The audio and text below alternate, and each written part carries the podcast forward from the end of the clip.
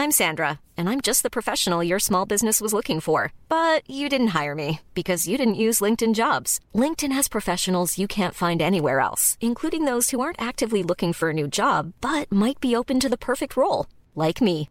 In a given month, over 70% of LinkedIn users don't visit other leading job sites. So if you're not looking on LinkedIn, you'll miss out on great candidates like Sandra. Start hiring professionals like a professional. Post your free job on linkedin.com slash spoken today. There's never been a faster or easier way to start your weight loss journey than with PlushCare.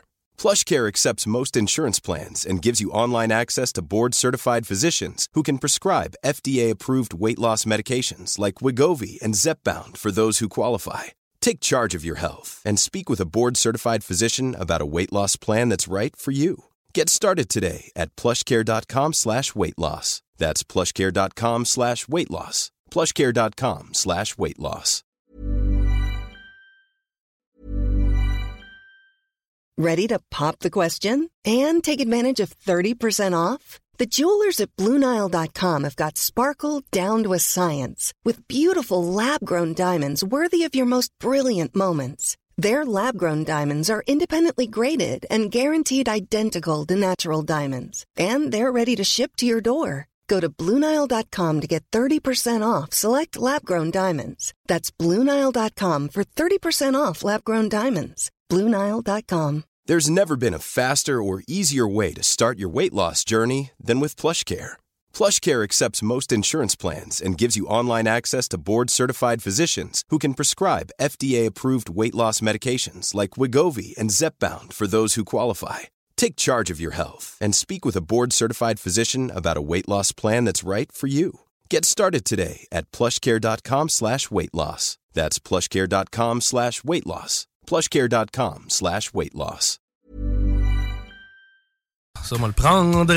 L'autre chose que je vais prendre, ben, c'est la visite en studio de notre ami Francis Bérubé de la FCAI. Salut Francis. Salut. Yes, content d'avoir avec nous aujourd'hui parce qu'il y a notamment des dossiers qui ont bougé, euh, entre autres le salaire minimum, mais on y reviendra.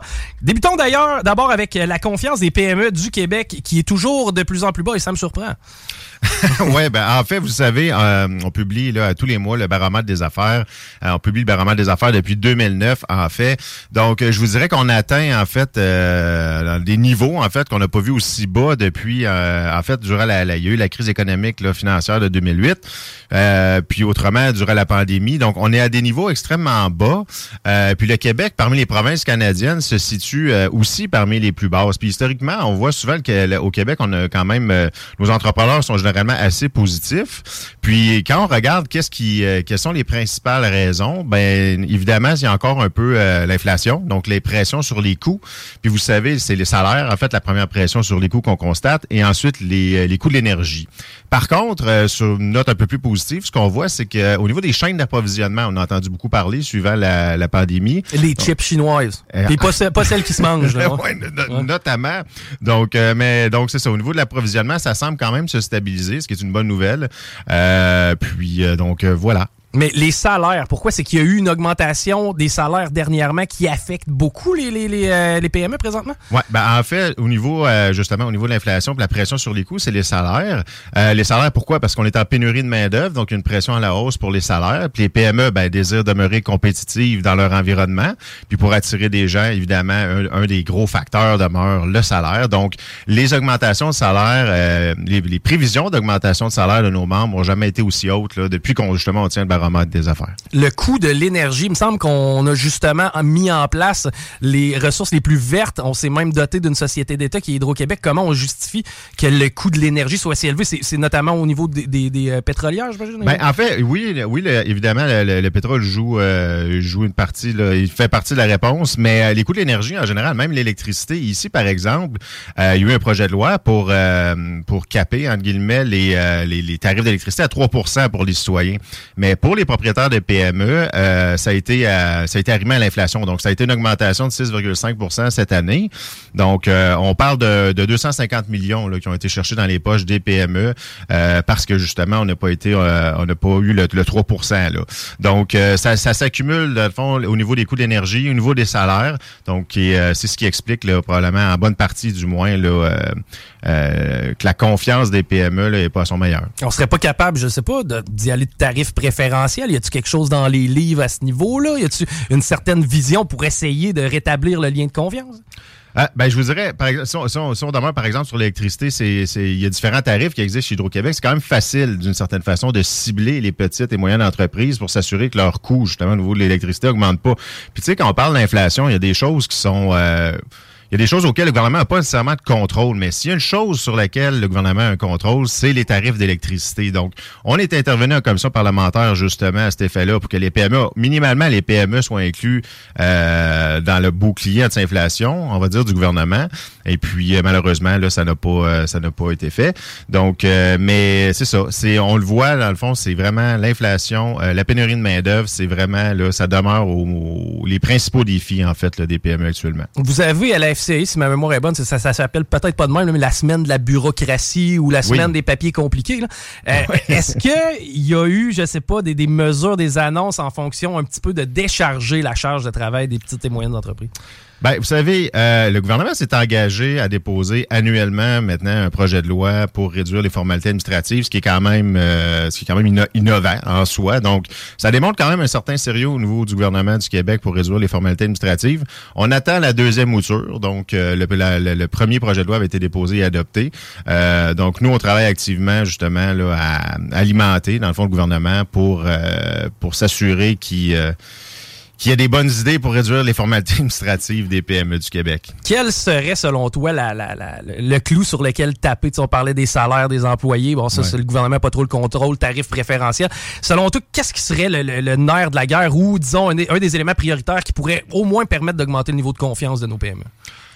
La fiscalité. Parce que la fiscalité, en fait, là, ça, quand on donne la marge de manœuvre à nos entrepreneurs, ils ont le choix d'investir où ils jugent que c'est bon de le faire. Par exemple, quand, on pose la question au PME, qu'est-ce que vous feriez d'une baisse de, votre fiscalité? La première chose la, la, qu'ils feraient pour la, plupart d'entre elles, c'est d'investir dans les salaires. Donc, ça leur donne une marge de manœuvre pour demeurer compétitif sur le marché, augmenter les salaires. Donc, c'est un peu un win-win, dans le fond, autant pour le, pour le gouvernement de réduire la fiscalité que pour, que pour les travailleurs exact. qui travaillent pour L'employé, il gagne, le citoyen québécois présentement, il gagne. Ben, tout à fait. Puis sinon, ben, tu sais, l'entreprise, quand elle a la marge de manœuvre, surtout quand on parle de petites, moyennes entreprises, donc, euh, il peut investir, euh, il peut investir en automatisation, par exemple, quand c'est, quand c'est possible de le faire. Donc, pour justement affronter la pénurie de main-d'œuvre. Donc, je vous dirais, quand on regarde la fiscalité québécoise par rapport au reste du Canada, euh, notamment les taxes sur la masse salariale, ça demeure, euh, ça demeure les plus élevées au pays. Euh, donc, tu sais, il y a, y a, un travail, tu sais, on aime beaucoup se comparer à l'Ontario. ben, il y a un travail, si on veut se comparer avantageusement à à, l'Ontario et aux autres provinces, ben c'est ça, il faut réfléchir à la fiscalité pour rendre attractif même l'entrepreneuriat. Ah oui, c'est clair, c'est clair, effectivement salaire minimum qui a augmenté. Oui. Euh, évidemment que ça vient un petit peu en contradiction avec notre point précédent. Là. Ça veut dire que, en tout cas, habituellement, quand le salaire minimum augmente, ben là, un peu chacun des salaires voit un ajustement. Donc, euh, comment ça a été perçu euh, globalement cette, cette année? Ben, comme on, on parlait justement des, dans le fond, que ce qui fragilise le plus actuellement les PME, bon, c'est la pénurie de main-d'œuvre, puis les hausses de coûts, donc l'inflation. Donc, c'est sûr qu'une augmentation de 7 la FCI, ce qu'on essaie de faire dans ce débat-là particulièrement, c'est d'amener une forme d'équilibre, puis de montrer aussi l'autre côté de la médaille au niveau des propriétaires de petites entreprises, qu'est-ce que ça, qu'est-ce que ça peut représenter. Donc, 7% euh, d'augmentation cette année. Par employé, ça représente 2400 dollars euh, pour un employé temps plein qui travaille 40 heures, par exemple. Donc, lui, il était déjà au salaire minimum. On, fait l'ajustement, c'est 2000 quelque C'est 2400. Donc, euh, par exemple, une, PME qui aurait 10 employés au salaire minimum, c'est un coût absorbé de 24 000. Donc, tu sais, c'est pas anodin pour une petite entreprise. C'est 2000 pièces par mois, là? Ben, dans une année. Donc, tu sais, c'est ce côté-là de la médaille qu'on veut amener. Euh, tu sais, à l'échelle globale, c'est 460 millions qu'on parle. Donc, dans le fond, qui, que les entreprises vont devoir euh, débourser. Mais ce qu'il faut comprendre avec le salaire minimum, le salaire minimum, c'est un peu la base salariale sur laquelle s'appuie toute l'échelle salariale, si on veut, globale, la masse salariale au Québec. Donc, ça a un effet domino. sais. Donc, euh, à partir de ce moment-là, euh, oui, c'est 460 euh, millions, mais dans les faits, ça va pousser à la hausse les salaires. Puis une des choses, une des principales choses que la Banque du Canada surveille actuellement au niveau de l'inflation, c'est en fait c'est les c'est la croissance trop rapide des salaires. Donc, c'est une des variables qui, qui inquiète la, la, la, Banque du Canada. Ben, on l'a vécu. Tu tantôt on parlait de nos expériences personnelles. On a mhm. commencé, c'était bien en, ben, ben en dessous du 10 de l'heure. Ça a plus que doublé, voire même quasi triplé. Ben, ben c'est ça. En fait, si on regarde au cours des, dernières années, le salaire minimum a augmenté plus vite que l'inflation euh, dans les faits.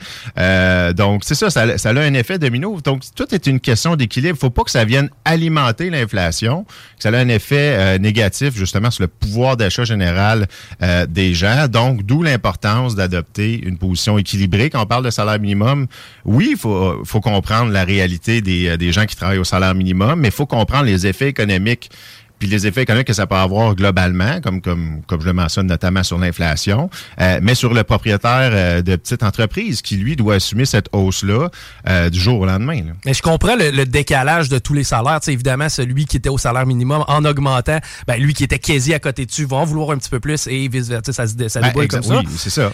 maintenant, est-ce que il y a énormément de gens, puis je sais peut-être pas une statistique que tu mais est-ce qu'il y a beaucoup de gens qui sont au salaire minimum qui travaillent pour des PME? Parce que dans ma tête, on dirait que j'ai beaucoup les multinationales je ne sais pas, je sais pas à quel point ça peut être représentatif pour nos euh, entreprises. Ben, j'ai pas de chiffre exactement, euh, mais oui, il y en a quand même, il y en a quand même encore. Euh, évidemment, on voit en général le salaire dans les dans les PME est plus élevé en moyenne que le salaire minimum, mais c'est souvent c'est un salaire d'entrée. puis ce qu'on constate aussi, c'est qu'il y a de moins en moins de gens au salaire minimum. puis puis beaucoup de, jeunes à temps partiel aux études, donc qui sont qui sont au salaire minimum.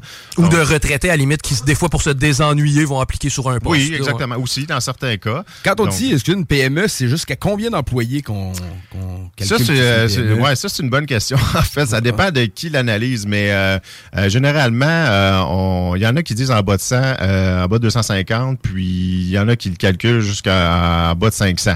Donc, ça dépend quel, quel institut ou quel gouvernement l'analyse, là, mais mais en général, on parle de moins de 250. Tu n'importe quelle affaire, tu sais, un, nom comme ça, la quincaillerie René Carrier Incorporé, c'est assurément une, PME. Ben, je les connais pas, mais Non, mais ça n'existe pas. Ça existe pas. c'est un bon exemple. Je veux, pas, veux juste pas donner de nom. Mettons, boutique oh, Croteau aussi à Lévis, tu sais, il n'y a pas beaucoup de succursales, fait que c'est automatiquement des PME. Ouais, mais on parle généralement en bas de 250, on, est pas mal encore dans la petite moyenne entreprise. Mais euh, si je me trompe pas, pour Statistique Canada, on parle de 499 et moins. OK, euh, OK. Mais c'est ça, ça dépend qui, euh, qui et comment on l'analyse. Il y a plusieurs définitions, en fait. Là. Ah oui, puis tu sais, souvent, les grosses entreprises, c'est qu'ils sont tellement grosses que, je veux dire, il y a de la masse. Des jardins, il y a tellement de monde qui c'est quasiment une ville. Donc, automatiquement, ça rassemble beaucoup de, de, monde dans les grandes entreprises aussi. Avant et après la pandémie. On n'est pas tout à fait complètement sorti, là, je comprends, mais euh, avant la pandémie, bon, il y avait il y avait une situation économique pour nos petites moyennes entreprises. Mhm. Durant la pandémie, est-ce que là présentement on vit encore sur sans dire la bulle de la pandémie, est-ce qu'il reste encore des jours noirs pour ces business-là ou si c'est vraiment reparti comme faut? Ça dépend des secteurs, en fait. Là, ça comme quand on regarde euh, nos données de sondage, c'est encore euh, en moyenne 100 000 d'endettement. Fait que, l'endettement lié à la pandémie est toujours présent. Euh, la pénurie de main-d'œuvre est toujours présente. Puis, immédiatement suivant la pandémie, dans le fond, on a eu l'inflation qui, qui, a frappé de plein fouet les petites entreprises. Puis tu sais, quand on parle d'inflation puis pénurie de main-d'œuvre, tu sais, pour mettre en, relief ce que c'est, mais pour un propriétaire de petite, euh, petite moyenne entreprise, en général, ce que ça veut dire, c'est de travailler plus d'heures pour compenser ces coûts-là. Ah. Euh, donc, ça a une pression, euh, ça a une pression énorme sur les entrepreneurs en termes de temps. Euh, puis, euh, puis de travail. Donc, on a sorti un rapport euh, récemment, puis au Québec, pour, pour les entrepreneurs qui compensent à travailler à plus d'heures la pénurie de main-d'œuvre, c'est des semaines en moyenne pour le Québec de, de 60 heures. Donc, tu sais, on est des il va falloir réfléchir un jour. Tu sais, quand on regarde, on, parle de la situation globale des PME un peu depuis tantôt. Tu sais, un des éléments, il va falloir sérieusement réfléchir l'environnement dans lequel un entrepreneur actuellement évolue en termes de, temps, en termes de, de, pression. Euh, de charge mentale. De, charge, oui, tout à fait. Fait que, un jour, il va, va, falloir se poser la question même sur l'attractivité même de l'entrepreneuriat. Mm. Si un jour, il va y avoir des conséquences de tout ça, parce que c'est pas nécessairement tout le monde qui a envie de travailler 60 heures par semaine. Euh, donc, euh, voilà. Évidemment, évidemment. Et, tu sais, pénurie de main-d'œuvre, mettons, pour les PME, par où ça passe le plus? Le, la façon de vendre leur poste, l'immigration, c'est quoi? Y a-t-il une lumière qui voit un peu plus, un peu plus, qui brille un peu plus que les autres, mettons? Ouais, ben, en fait, avec la pénurie de main c'est qu'on peut pas se permettre aucune euh, de mettre aucune solution. OK. En fait. Tout, tout, tout. Aussitôt qu'on est capable d'avoir quelqu'un, on l'attire. Ouais, c'est ça. Tu sais, notre réalité démographique, euh, bon, notre pyramide des âges fait qu'aujourd'hui, on est en pénurie de main-d'œuvre. Donc, euh, tu sais, au niveau, tout ce qui, est, qui peut aider au niveau de l'automatisation, dans certains cas, je le disais, ça peut être une solution. Pas partout par exemple. Euh, ça peut être une au niveau, euh, oui, euh, de l'immigration, mais même quand on parle d'immigration, il faut parler de régionalisation de l'immigration. Si je regarde le, nombre de postes vacants, je vais dire à Palache, par exemple, puis la moyenne reçue des, des, migrants, ben tu sais, il y a vraiment, il y a vraiment un gros déficit là, en fait, à Évidemment, c'est souvent les immigrants malheureusement se ramassent dans les grands centres urbains, puis là, c'est les, les, les, régions qui écopent, là, quoi qu'on n'est pas nécessairement tant que ça une région, mais c'est notre, exactement. Donc, tu sais, même quand on réfléchit l'immigration il ne faut pas juste la réfléchir en termes euh, nominal. Il faut la réfléchir aussi de comment on fait pour attirer des immigrants euh, dans les régions du Québec pour combler les besoins de main-d'œuvre. Euh, fait que ça, c'est un des éléments. Mais sinon. À votre avis, est-ce que c'est efficace? Présentement, je parle, est-ce qu'on a... la régionalisation? Ben, au niveau de l'immigration, est-ce qu'on a des canaux qui sont efficaces pour essayer justement d'aller alimenter nos PME en région ou si euh, malheureusement les gens manquent un petit peu d'assistance? Non, en fait, ben, il y, a un plan d'action qui a été déposé, des choses quand même intéressantes là-dedans au niveau de la, régionalisation. Par contre, euh, c'est clair que tout ce qui est paperasse, délai, les coûts pour hmm. les entrepreneurs, c'est extrêmement lourd. Reconnaissance des acquis? Dans certains cas aussi. Euh, donc, tu sais, on parle au niveau de la régionalisation des enjeux, c'est que, vous savez, on parle de régionalisation depuis Robert Bourassa, hein, d'amener des immigrants dans les régions. Euh, donc, tu sais, un des enjeux, c'est d'abord de, se donner des objectifs clairs, puis d'outiller les milieux, parce que les gens qui sont là puis qui accueillent les nouveaux arrivants, là, c'est le milieu qui le fait. Donc, le gouvernement du Québec a un rôle, oui, euh, oui, de coordination, d'aide au niveau des, des régions, des MRC pour l'accueil de ces gens-là. Mais les mieux placés pour accueillir, c'est les gens qui vivent là. Puis encore faut-il vendre ces régions-là aussi mm. à l'extérieur. Donc, tu sais, par exemple, des, euh, des métiers en agriculture dans certaines régions, bon, ben, tu sais, c'est pas tout le monde qui veut nécessairement s'installer dans un grand centre. Il y a plein d'opportunités de travail dans toutes les régions du Québec, dans toutes sortes de domaines, qui, euh, qui, pourraient, euh, qui pourraient satisfaire des, des futurs immigrants qui sont intéressés par le Québec. Donc, tu sais, c'est de mettre en valeur ce qu'on ce qu'on a comme opportunité dans nos régions, puis, puis de, de, d'outiller nos milieux à accueillir ces gens-là. Donc, euh, c'est, je dirais que c'est une des principales solutions à mettre de la main. Sont tous dossiers complexes dont on entend parler à chaque élection. Hey Francis, toujours un plaisir de te recevoir. Si jamais euh, il y a des gens à l'écoute qui ont besoin des services de la FCI, de quelle façon on s'y prend? Ben, en fait, c'est très simple, euh, fci.ca. Donc, on peut trouver en ligne là, tous nos, nos différents services. Donc, voilà. Excellent. Merci. toujours un plaisir de te recevoir. On, s'arrête au retour. Guillaume Dionne s'en vient. On parle d'intelligence artificielle. La seule station hip-hop au Québec. That's it. CGMD. I like the way you work it. No. Hello, this is Danny Pellegrino, host of the Everything Iconic podcast, and I'm here to tell you all about Splash Refresher because hydration is mandatory, but boring is not. Now, I love my water, but if I don't spice it up, I'm not going to finish what I took out of the fridge. That's why I love my Splash Refresher, which is flavorful, delicious, bright, hydrating and zero calories. The wild berry flavor is my fave. No, wait, is the pineapple mango flavor my fave? You know what? All five craveable splash refresher flavors are my fave because they're so delicious. So get hydrated and enjoy it with Splash Refresher. ACAST powers the world's best podcasts.